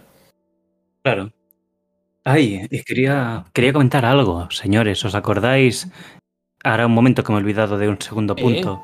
El segundo punto es que el ropaje que sale en Ganon y en Link es el mismo que se ve en el tapiz del primer Breath of the Wild. No sé si lo Sí que lo recordáis. recuerdo. Cuando, pues sí, Donde te explican Ah, la historia cuando Impa- del héroe. Sí, cuando Imp explica la historia, que está como en un tipo de tapiz dibujado todo, que son los guardianes, Ganon Vale. y todo esto, los dibujitos que salían, todo el mundo comentaba, hostia, pero es que este dibujo no tiene nada que ver con Link porque no se parece nada. Salía como una persona con el pelo así muy dejado, un poco más largo, con este tipo de túnica, que puede que el, lo- el- el héroe original sí que es verdad que sea este, este Link. Y esto estaba ligado con, ya recobraría más con la sentido. teoría de los viajes en el tiempo. Es verdad. ¿Creéis, ¿Creéis que, teoría loca, creéis que habrán dos, la posibilidad de que hayan dos líneas temporales? Yo creo que sí, ¿eh? Como algo parecido a, a Link Between Worlds era este, ¿verdad? Que podías viajar al pasado y luego al, al presente. Para realizar unas acciones. Esto era el Ocarina of El Time, Ocarina of creo. Time. Siempre Ocarina of Time, que te convertías en niño Este, también. este, sí, sí, sí, perdón, el Ocarina of Time. Pues mm, podría ser, podría ser, la verdad. Sí, bueno, es una de- igual es una dinámica que vuelve, porque es lo que decías tú, hay escenas en las que no hay islas y escenas en las que sí. Es que además de esto, lo que has comentado tú de la tonalidad, me he vuelto a ver el tráiler y es tal cual. Hay escenas de color completamente distinto. A mí me da la sensación que los... Es un efecto sepia de, de viaje en el tiempo, al al pasado, una cosa Sí, así. sí, sí. A mí me da, me da la sensación que los creadores tenían muy, muy, muy milimetrado que, el juego, si, si funcionaba, iban a sacar una segunda parte. Porque, como hemos comentado, hay demasiados detalles ya en el primero eh, que se ex- extrapolan al segundo, como lo que acabamos de decir de el primer, los primeros frames que sale la imagen con, los- con las ropas que aparecen en, este tráiler, ¿no? De Zelda, ahí en, en la, cuando te explican la historia. O sea, creo que, que la historia no me da miedo, esta segunda parte, como que una historia mala, porque parece que está ya trabajada desde el inicio de, de cuando se programó Zelda Breath of the Wild. Y viendo el éxito que tuvo, ya decidieron tirar echar el proyecto hacia adelante de la segunda parte. No sé qué opináis ¿eh? sobre esto. Si, la historia es como un refrito hecho como, como han podido o realmente ya estaba todo planificado. Mm, es un poco complicado porque el título originalmente era para Wii U y se sacó en Switch porque tuvo malas ventas. Yo creo que para Switch sabían que tenían que sacar un título tarde o temprano y al ver el éxito de este Zelda decidieron algo más continuista que no arriesgarse a sacar un nuevo Zelda con un motor diferente y con recursos totalmente nuevos, que sería más dinero, más tiempo y de nuevo arrancar con todo el marketing que se tendría que generar de cero. Totalmente. Y volviendo al, tema del en qué lugar del tiempo ocurren los hechos de este juego, más que nada para hacer el apunte, vemos que cuando se levanta el castillo al final del tráiler, el último plano, la ciudad de Irule, la ciudad del castillo, está exactamente igual, o por lo poco que se aprecia, a como estaba en el primer juego. En ruinas, destruida, no parece que se haya recuperado nada. Sí, Y bueno, el paisaje también parece ser el mismo. sí, sí, sí, está muy desolado. Bueno, no sé, un apunte. Pues que parece que no es mucho, mucho tiempo después. Igual ha sido un par de, yo que sé, un par de meses después que Zelda se ha podido cortar el pelo. O, Pero, o- pero que no han podido reconstruir la ciudad entera. Sí, o, hasta podrían llegar a ser 5 o 10 años. No es creíble que, que, tú en 5 o 10 años no seas capaz de reconstruir. Depende de, de- la- de lo destruida que estaba, que realmente estaba bastante mal.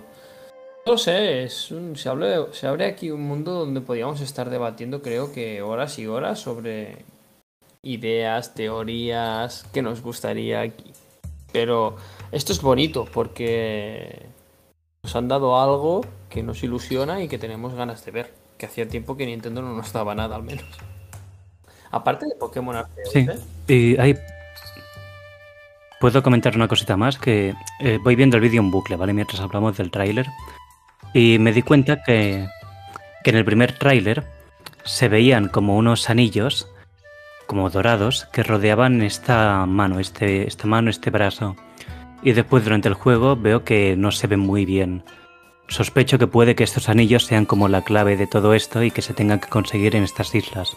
Y que cada anillo pues vaya sumándose hasta crear todo este tipo de guantelete que, que se ve en el sello cubierto por, por Ganon, lo que lo contiene y demás. Yo voy soltando cositas como- estas, porque el día que salga, para ver si de casualidad, pues... Aciertas. Pues la he Sí, sí, clapado. sí. Ojalá. Así que por si acaso, Rubén del futuro, eres un crack. Escuchará Nintendo y dirán, hay que contratarlo de guionista para Breath of the Wild 3. Exacto. No, no, muy bien. No sé si tenéis alguna más, alguna otra teoría, algún otro punto sobre el tráiler. Lo, lo habremos visto unas 100 veces ya en bucle. ya, ahora mismo Ahora mismo ya nos pueden hacer de media hora Ya nos pueden hacer examen del, del tráiler. ¿Qué escena va después de? ¿Cuántos Bokoblin aparecen? Correcto, el test. ¿no? Total, total. No sé si tenéis algún otro apunte. Yo creo que a partir de aquí, si no tenéis nada más que decir, podemos ir con las conclusiones. Pues lo veo bien, vayamos a las conclusiones si queréis. Veamos. Pues venga.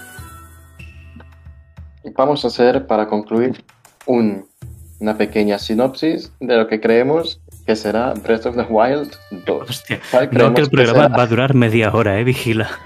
Una sinopsis de una frase. ¿Qué creéis? ¿Cuál creéis que será? ¿Cuál es? No. Me reorganizo la mente.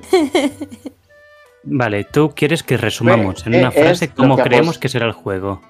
Sí, quiero que hagáis vuestra apuesta o vuestra teoría. Una teoría que tengáis del juego. La que más digáis, esto, por lo que he visto, será así. Yo apuesto por santuarios flotantes y viajes temporales. Mi apuesta, Mm, mi apuesta es santuarios, man- los- mantenemos los santuarios como hasta ahora, en menor cantidad y con una dinámica diferente dentro del santuario, no tanto una sola, o sea, en rollito, rollo mazmorra, ¿El, el en una frase lo has entendido? sí, porque todavía no he acabado, rollo mazmorra y también mantengo lo de los saltos temporales porque creo que, que es lo que, lo que se va a ver, por, a lo que se va a dar por lo que nos han enseñado.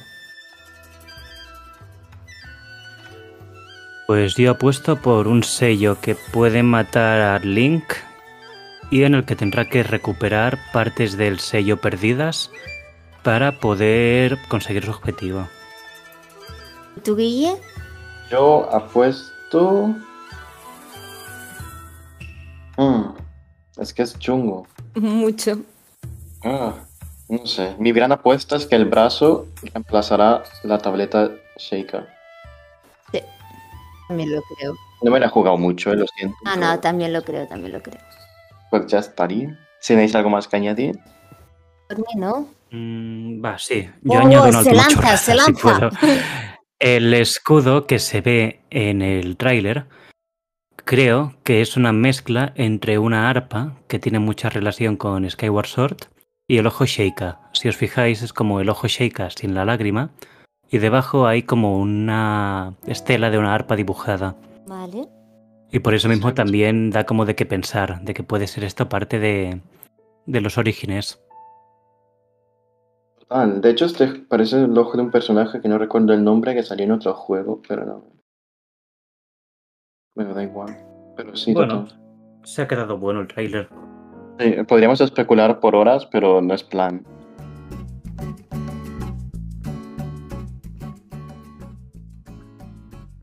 Pues bien, vamos a hablar de qué hemos jugado esta semana. Eh, empiezo yo, como siempre, el burro delante para que no se espante.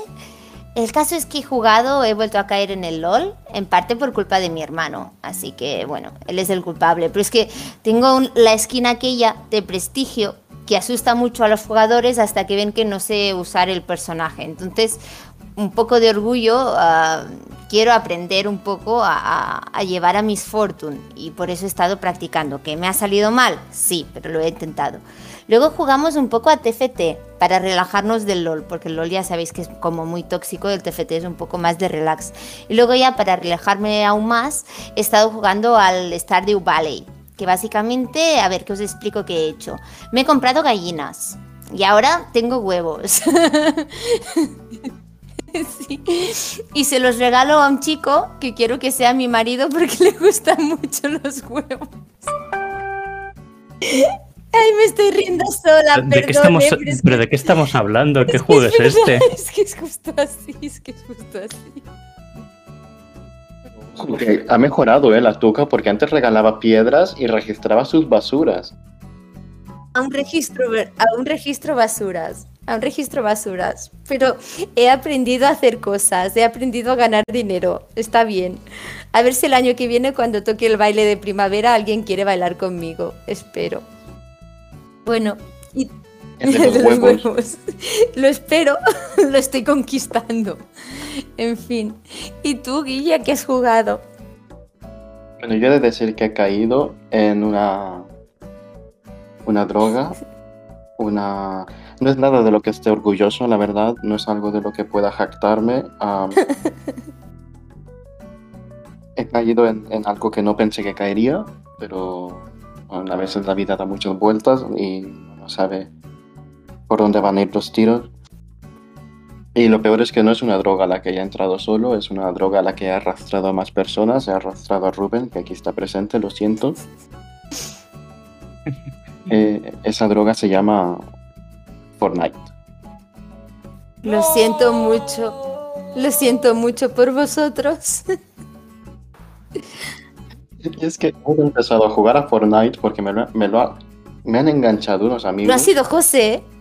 No ha sido José, y luego yo me he encargado de enganchar a un montón de gente, incluido Rubén.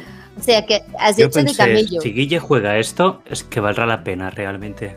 Porque si no, no me lo explico. Y es muy guay. Um, Fortnite muy guay. La verdad, mm, me ha sorprendido. Pensé que no me gustaría, pero ahí estoy a tope. Así que José, te entendemos ahora. Rubén, tú que... Yo, a ver, que quería guardar esto en secreto, la verdad, porque no, no me gustaría que nadie supiera esto.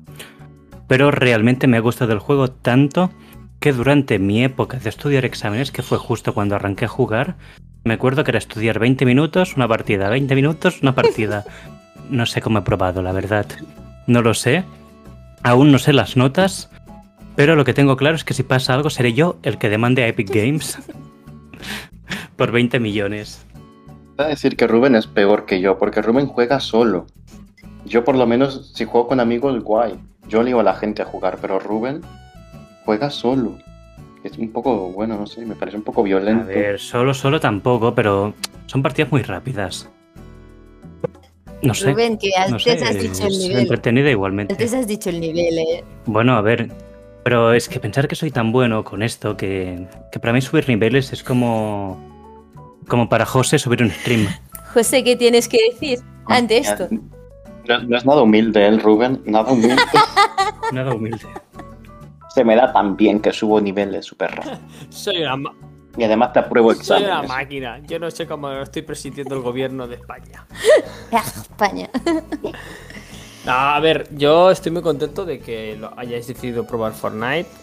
Habéis no roto un tabú, pero sí una barrera a lo mejor que, que parece como que es un juego para niños, es un juego de violencia y al final No.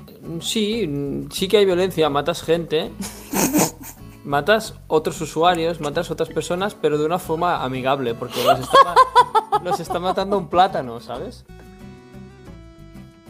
Un plátano pelado, que vale 10 A euros. No, me refiero que. Quiero referirme que, que es, un, es un juego para todas las edades también, un poco, depende de cómo quieras jugarlo y cómo, y cómo lo, lo quieras disfrutar. Pero que sí que tiene un componente un poco adictivo. Y vosotros mismos lo podéis decir que. Yo el otro día se lo estaba explicando a, a Guille cuando jugábamos. Para mí, un juego, cuando es adictivo, es, es aquel juego que tú lo juegas un día, lo pruebas, cuando ha pasado uno, dos, tres días, dices, guau, tú, qué ganas tengo de volver a jugar a esto. Y así se va repitiendo periódicamente. Un juego al que tú juegas una vez, dices, ¡buah, qué guay! Y le dedicas tres horas, pero ya no te acuerdas más, pues no. No es un juego bueno para ese usuario. Me refiero, pongo un ejemplo, yo he jugado al Rocket League, me ha parecido súper entretenido, pero si tengo tiempo, pues no es el juego que me gusta jugar. Y muchos otros, entre ellos Fortnite. Entonces, para mí eso es lo que le da es- ese componente de, de adicción o ese componente vicio. de vicio sin, sin limitación, ¿no? Y creo que a vosotros os ha pasado un poquitín eso. No sé si me, si me podéis dar la razón o, o quitármela, decidme. Es que me parece un juego súper divertido para jugar con amigos. Y, y no sé, pensé que me iba a aburrir porque siempre es el mismo mapa, pero con que es tan grande, está guay. Ten en cuenta que esto no, esto no lo hemos comentado hasta ahora. Esto podía formar parte de una noticia, pero bueno, estamos aquí dando información. Ahora estamos en la temporada 7, capítulo 2. ¿Vale? ¿Qué significa esto? Cada 2-3 meses avanzamos una temporada. ¿Ok? Entonces, cuando lleguemos a la temporada 11-12, que esto ya pasó antes, cambiaremos de capítulo. Lo cual cosa quiere decir que el mapa sí que realmente se resetea y, y se modifica. Es como un cambio bestia, ¿vale? Y esto ya se produjo de la temporada de del- capítulo 1 al capítulo 2. ¿vale? Eh, la gente más veterana de Fortnite eh, lo puede, nos lo puede comentar. O sea que esto ha sido. Esto, es lo cómo funciona un poquito la idea de, de, de Fortnite. Así que el mapa llegará un momento en que sí que cambie. Pero durante la temporada ya veréis que, que hay cositas y van apareciendo cositas diferentes. Y bueno, tiene su, su gracia. No es solo la actualización y ya. Pues muy bien, ya, ya veremos si cambia el mapa. Lo que queremos ver ahora es si ha cambiado también tu rutina de juegos. José, ¿tú a qué has jugado esta semana? Soy súper monótono en este sentido. Porque no he tenido mucho tiempo. El tiempo que he tenido ha sido para crear contenido para el canal. O sea, ya, ya estoy metiendo el spam eh, que, que pertenece a, a- a mi sección. He jugado pues un poquitín de, de Pokémon competitivo, un poquitín de Crash Bandicoot, todo en stream. Luego también he jugado a Fortnite con vosotros porque realmente me hizo muchísima gracia que, que os de- descargarais y, y con, y a más amigos tengo que jueguen, pues es como un poquito más de horas que le dedico. Y sí que he jugado bastante a Fortnite, a lo mejor más que otras que otras semanas. Pero no me arrepiento de ello ni mucho menos. Es guay. ¿no? Es muy, es muy divertido, es muy Pues, y no ahora sé. entendéis un poquito la, la adicción que tengo por... Bueno, la adicción que, que cogí en su momento para intentar conseguir el pase de batalla. Sí, es verdad, aunque eh, yo te tengo que confesar que por 4 euros que pueden costar 600 pavos, pues yo pagaría. Sí, pero es que yo para eso soy muy rata. A mí me gusta, como que sé que, le- que voy a jugarlo igual. O sea, yo sí que le voy a, le voy a echar las horas que, que necesita, pienso, pues no pago. Y así, y, por- y de ahí viene el nombre del farmeador. O sea, la Mar- Tuca lo sabe perfectamente. Sí, correcto. Y nada, Es y que- nada. Ya veo a tú que en plan, compramos 12 huevos y tú no, no, no, voy a farmear 7 gallinas y en 3 semanas tendrás 6 huevos. Correcto, así, así funciona, así funciona. Y luego tu caso los regalará a otro. Sí, para que se convierta en mi Exacto. marido. Voy a, voy a hacer la frase, ¿vale? Yo farmearé los huevos, Tuca cogerá mis huevos y se los regalará a otro. Tal cual. Para que se case conmigo. Porque le gustan los huevos. Madre mía. Esto ya es Pues- insuperable. Yo creo que lo dejamos aquí. ¿eh? Sí, lo hemos dejado por todo alto. Sí. No, nos gustaría saber a qué, ha, a qué ha jugado Carlas. Espero que le haya dado mucho al Monster Hunter, al LOL, etcétera. Que esta semana no ha podido estar con nosotros y lo echamos de menos. Y. Creando contenido para su OnlyFans. Exacto, yo creo que está, ha estado preparando la piscina con los patitos, las bolitas y tal para el hot tub también. Exacto. Muy bien, pues en esta nota, en esta imagen tan gráfica, lo vamos a dejar. Sí, Y. Y no sé, nos despedimos, Tuca. sí. Que paséis una muy buena semana. Que paséis una buena verbena. Porque va a ser la- el día siguiente que salga el podcast. Y cuidado con los fuegos artificiales, que sabéis que os podéis hacer daño y además molestan a los animales.